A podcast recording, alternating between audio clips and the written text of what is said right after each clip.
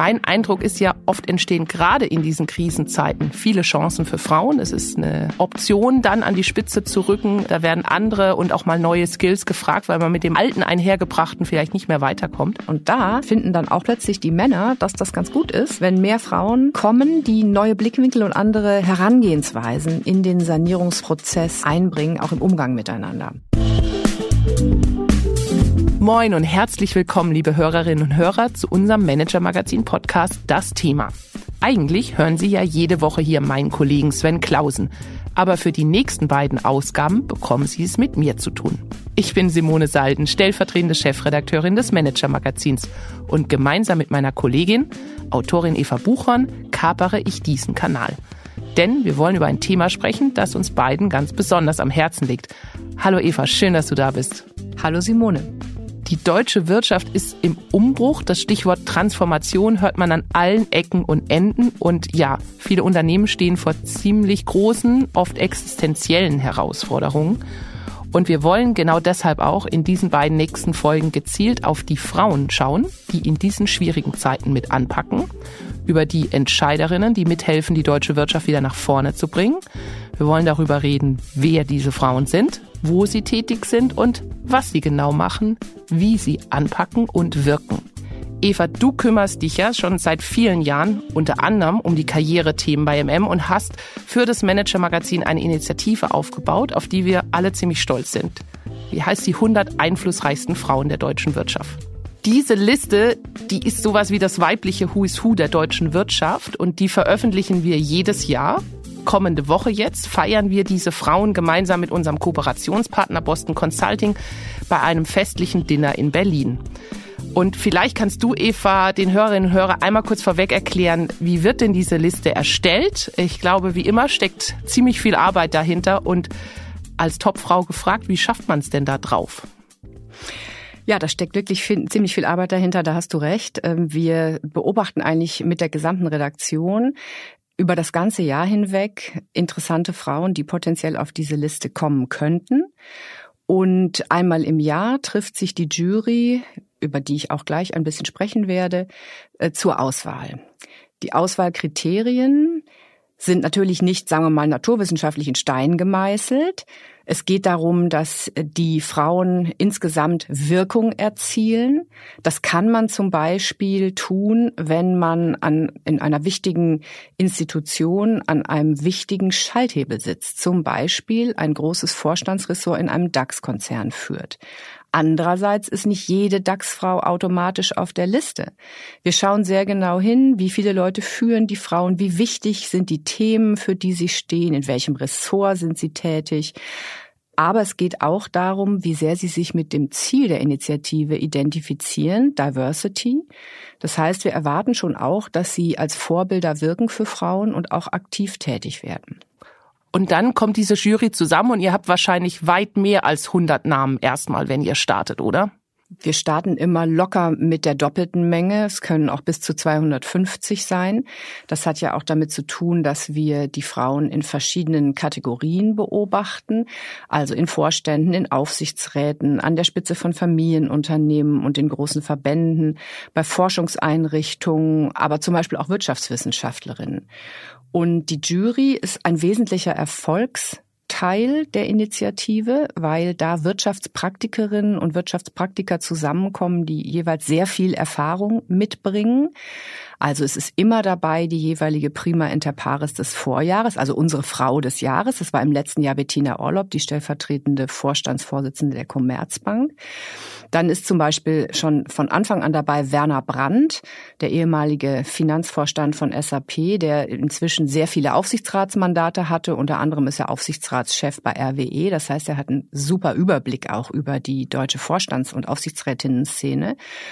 Dann ist dabei Saori Dubourg, ähm, die war lange Zeit Vorständin bei BASF, ist jetzt gerade vor kurzem nach Österreich gewechselt. Ähm, es steht auch äh, jemand für das Thema Nachhaltigkeit, weil wir ja auch ähm, sogenannte Klimainnovatorinnen auszeichnen. Und die Frau, die das im Forsch in der Jury vertritt, ist Claudia Kruse. Die ist die Leiterin der Nachhaltigkeit und der Governance-Themen bei APG. Das ist ein Pensionsfonds in den Niederlanden. Also ist eine versierte Investorin im, im Nachhaltigkeitsbereich. Jetzt haben wir ein bisschen Name-Dropping schon bei der Jury gemacht, aber lass uns noch mal auf die Liste gucken. Da sind ja Pionierinnen darunter. Ich glaube, die Kategorie wurde ja auch zuletzt eingeführt, wie die ehemalige Siemens-Vorständin Janina Kugel oder die Ex-Douglas und heutige Veleda-CEO Tina Müller.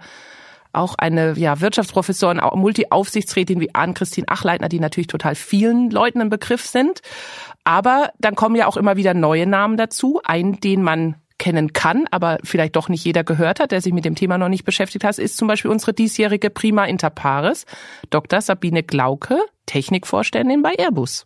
Unsere erste Ingenieurin die außerdem eine internationale Karriere gemacht hat, denn Airbus ist ja ein Vier-Nationen-Konzern über Sabine Klauke wollen wir dann in der nächsten Folge nochmal ausführlicher sprechen. Ich hatte das Glück, sie zweimal zu treffen, für das Porträt im Heft, aber auch für das ausführliche Interview, das wir dann in der nächsten Folge auch mitbringen. Und sie steht, das ist vielleicht, kann man schon mal vorab, äh, so als Sneak Preview mal kurz ähm, anklingen lassen, sie steht eben für ein ganz wesentliches Zukunftsthema bei Airbus, nämlich das klimaneutrale Fliegen.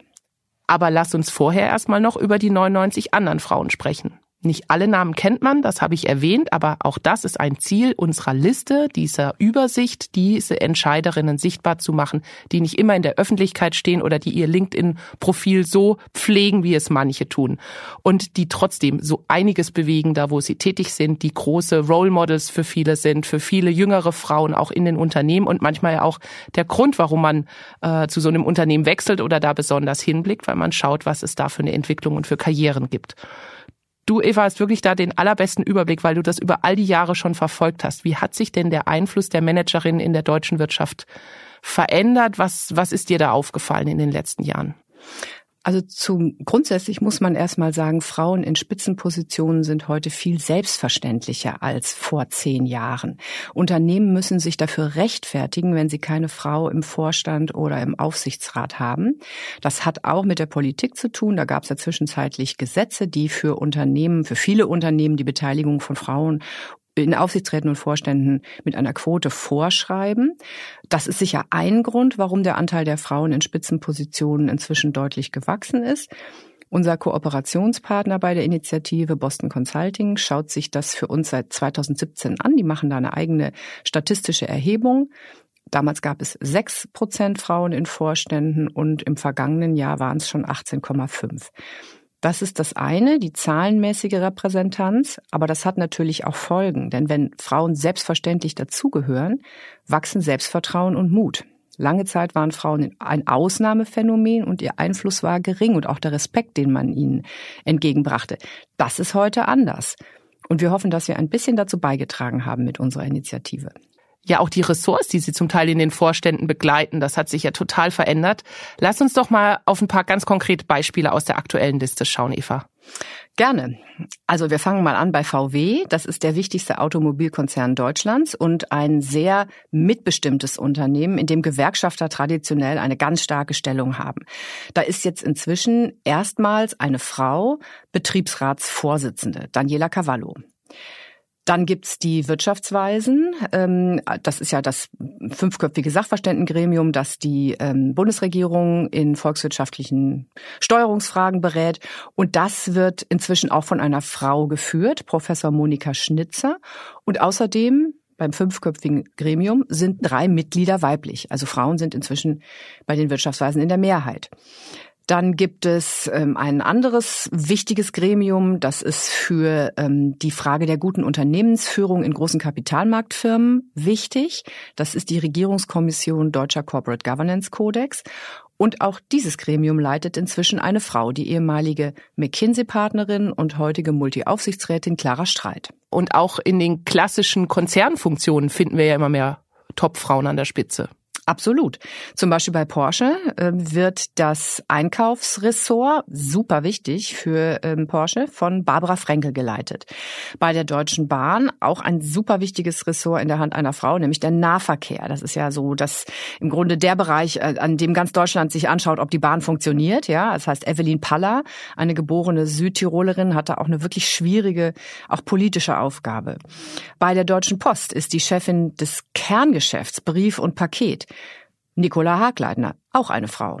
Die Rubrik, die ich ja gerne noch mal extra lang hätte, ist die der DAX-Chefinnen. Da haben wir aber nur zwei Namen, aber man kann auch sagen, immerhin. Das stimmt. Das sind zwei Frauen mit ausländischem Pass, interessanterweise. Bei Merck, bei dem Pharmaunternehmen in Darmstadt, ist es die Spanierin Belén Garijo. Und bei Fresenius Medical Care, ein ähm, Medizintechnikunternehmen, ist es die Britin Helen Gieser. Ja, da wird ja deutlich, es geht um die einflussreichsten Frauen der deutschen Wirtschaft. Und ähm, ja, die kommen zum Teil auch aus dem Ausland, wo zum Teil ja auch ganz andere Rollenmodelle schon gelebt wurden in den letzten Jahren. Aus Frankreich haben wir auch immer wieder prominente Beispiele auf der Liste. Aber wir haben es eingangs gesagt, die Herausforderungen, mit denen sich all diese Frauen in ihren Unternehmen konfrontiert sehen, die sind vielfältig, oft auch existenziell für die jeweiligen Branchen. Und die Erwartungen an das Management, egal ob Mann oder Frau, sind in diesen Zeiten besonders hoch. Mein Eindruck ist ja, oft entstehen gerade in diesen Krisenzeiten viele Chancen für Frauen. Es ist eine Option, dann an die Spitze zu rücken. Da werden andere und auch mal neue Skills gefragt, weil man mit dem alten einhergebrachten vielleicht nicht mehr weiterkommt. Daraus folgt aber auch, dass die Frauen vielerorts als Krisenmanagerinnen gleich in der Position richtig ranfassen müssen, äh, sich um Sparrunden und ähnliches kümmern müssen. Was hast du denn da bei deiner Recherche festgestellt? Womit beschäftigen sich die Frauen dann überwiegend? Mhm. Also man muss grundsätzlich sagen, die deutsche Wirtschaft oder die deutsche Industrie ist in vielen Bereichen in der Krise. Und wer jetzt in Verantwortung steht, und manche tun das ja schon über mehrere Jahre, der oder die muss jetzt in die Krisenmanagerrolle vielleicht in einer Form hineinwachsen, die es lange nicht gab. Das heißt, nicht alle Frauen, die wir jetzt in der Liste haben, sind frisch im Amt. Manche sind auch sehr lange dabei, aber die Art und Weise dessen, was sie tun müssen, hat sich eben, ja, ist, sagen wir noch mal, ein Ticken ernster geworden, ja. Ein Beispiel ist zum Beispiel Ariane Reinhardt, die ist schon seit zehn Jahren Personalvorständin bei Conti, also wirklich eine sehr erfahrene Frau. Und sie hat bei dem Automobilzulieferer Conti in den letzten Jahren sehr viel für die Digitalisierung getan. Es ging auch um gute Arbeit, New Work. Jetzt haben sich die Zeiten geändert und jetzt geht es eben um knallhartes Sanieren. Und äh, Reinhard setzt da wirklich Maßstäbe im Umgang mit dem Thema Qualifizierung und Jobsicherung und strahlt damit auch über Conti hinweg aus. Aber wie macht sie das denn ganz konkret? Ja, sie geht tatsächlich einen neuen Weg. Also wir wissen ja, in der Regel ist es so, wenn Unternehmen in Krisensituationen geraten, dann sind sie schnell dabei, Leute zu entlassen. Conti macht das anders. Das geht auf Ariane Reinhards Initiative zurück.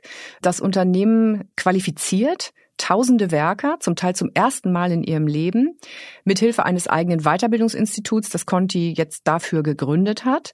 Das sind viele an- und ungelernte Werker, die man also, die sozusagen am Arbeitsmarkt auch echte Probleme hätten, wenn Conti sie nicht weiter beschäftigen könnte. Das ist das eine, sie, die werden weitergebildet und das andere ist, Conti kooperiert jetzt auch mit anderen Unternehmen. Also zum Beispiel mit Stiebel Eltron. Conti musste sich in der Nähe von Hannover aus einer Fläche zurückziehen. Die geben ein Werk auf, weil sie eben sanieren und restrukturieren und sich zum Teil auch verkleinern. Und Stiebel Eltron geht da jetzt hin und baut Wärmepumpen. Und das mit ehemaligen Conti-Mitarbeitern. Das ist ja was, was wachsen muss, wo man Rückhalt auch braucht im Unternehmen. Ich könnte mir vorstellen, das ist was, was, was Reinhard nicht so einfach aus dem Off geschafft hat, sondern vielleicht durch ihre langjährigen Kontakte auch ein Netzwerk. Wo hat sie denn da Unterstützerinnen und Unterstützer? Du brauchst natürlich die Zustimmung der Gewerkschaften und äh, wie es der Zufall will, ist eine Top-Gewerkschafterin, die für Conti ganz entscheidend ist, nämlich bei der IG Metall, das ist eben auch eine Frau, Christiane Benner. Übrigens die erste Frau, die wir 2015 als Prima Inter Pares ausgezeichnet haben, also als Frau des Jahres sozusagen. Und Reinhard und Benner kennen sich natürlich länger und haben zunächst im kleinen Kreis mal sondiert, ob sie das machen können. Aber lass uns nochmal beim Stichwort Netzwerke bleiben. Unser ganzes Dinner, die Liste ist ja ein einziges Netzwerk in sich und das ist ja auch das, was wir fördern wollen, dass es diesen Austausch gibt, dass es da ja nicht nur darum geht, sichtbar zu werden, sondern auch wirklich in Kontakt miteinander zu kommen und ja, neue Deals, neue Personen kennenzulernen, mit denen man in Zukunft vielleicht am Verhandlungstisch sitzt und sich dann eben besser kennt. Absolut. Also das ist auch etwas, äh, was, glaube ich, unser, unsere Initiative mit befördert hat. Wenn wir mal so zehn Jahre zurückschauen, gab es zwar regionale Frauennetzwerke, es gab auch internationale Netzwerke, aber das war sehr wenig im Tagesgeschäft sozusagen greifbar, ja, weil die Frauen, die wir auszeichnen, sind ja überwiegend hart arbeitende Frauen in deutschen Institutionen und Unternehmen. Die gingen da auch selten hin und das brachte denen auch vielleicht gar nicht so viel, dass sie jetzt mit einer Initiative mit noch ein paar amerikanischen Vorständinnen sich irgendwie zusammengetan haben. Wir haben quasi wie unter einem Brennglas die ganze weibliche Macht zusammen geholt. Die treffen sich einmal im Jahr dann eben auch physisch und das ist ja jedes Mal ein super energetisches Event, wo ganz viel geredet wird und wirklich ganz viel Austausch passiert und ähm, das ist einfach auch sozusagen eine große Freude an dem ganzen Thema, an der ganzen Initiative.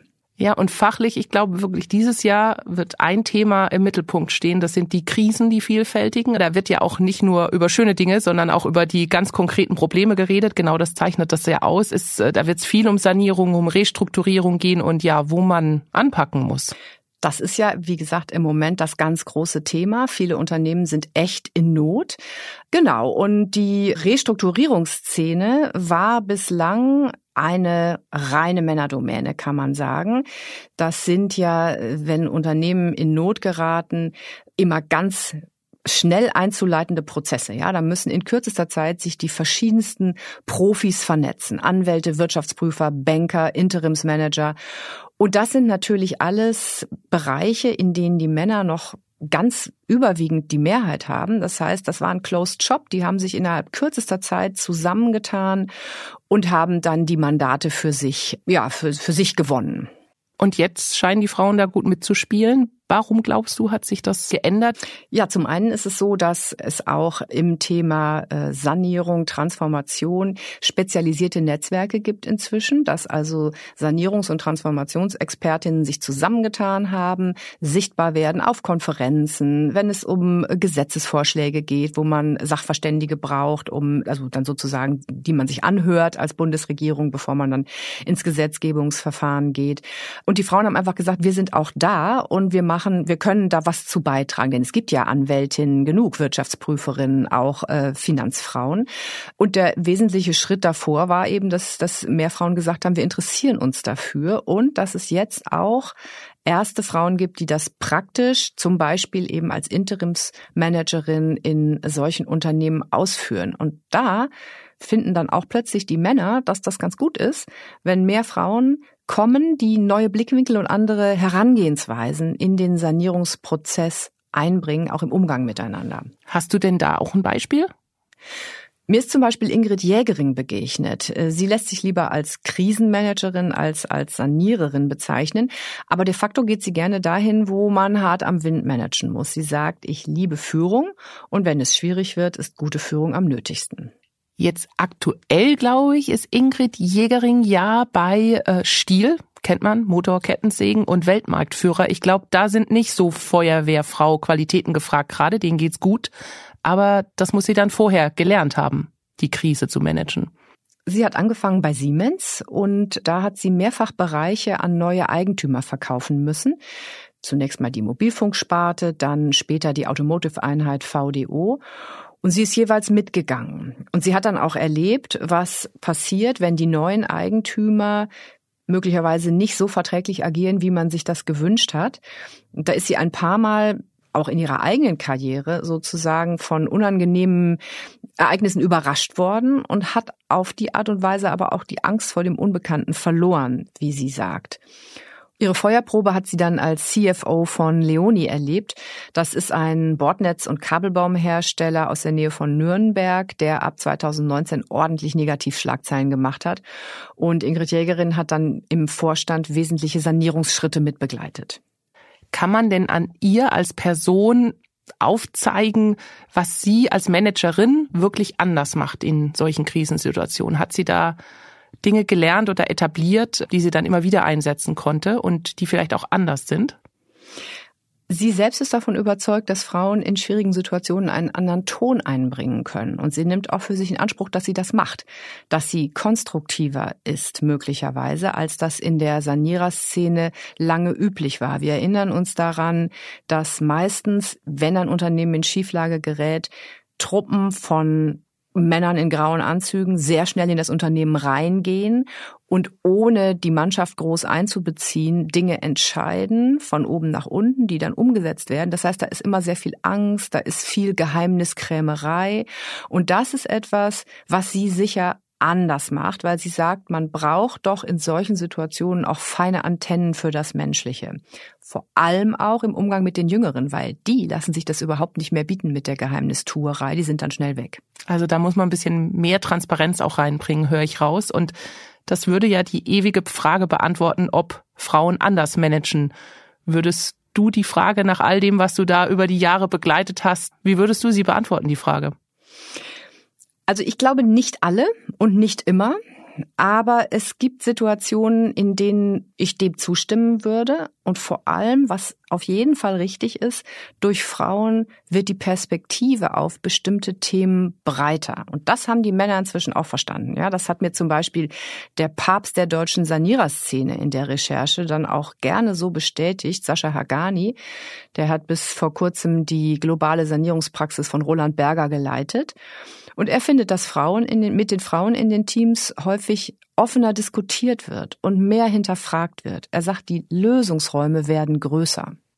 Na, wenn das mal kein ideales Schlusswort ist für dieses Thema, das kann man sich ja nur wünschen, gerade in den aktuellen Zeiten, dass es transparenter, offener und lösungsorientierter zugeht. Eva, ich danke dir ganz herzlich für den Austausch heute, für all die Insights zu unserer Liste der 100 einflussreichsten Frauen der deutschen Wirtschaft. Und ich weiß, es gäbe noch zig Aspekte und zig tolle Frauen, über die wir hier reden könnten. Und zum Glück haben wir nächste Ausgabe nochmal die Gelegenheit dazu. Also vielen Dank erstmal an dieser Stelle, Eva, dir, dass du heute da warst. Sehr gern, Simone. Liebe Hörerinnen und Hörer, ich würde mich freuen, wenn Sie dann auch wieder bei uns einschalten. Dann sprechen wir über, aber auch vor allem mit unserer diesjährigen Prima Inter Pares, der Technikvorständin von Airbus, Sabine Klauke. Und ich kann Ihnen versichern, da kann man einiges lernen, zum Beispiel über die Zukunft des Fliegens. Tschüss, bis dahin. Ich hoffe, wir hören uns.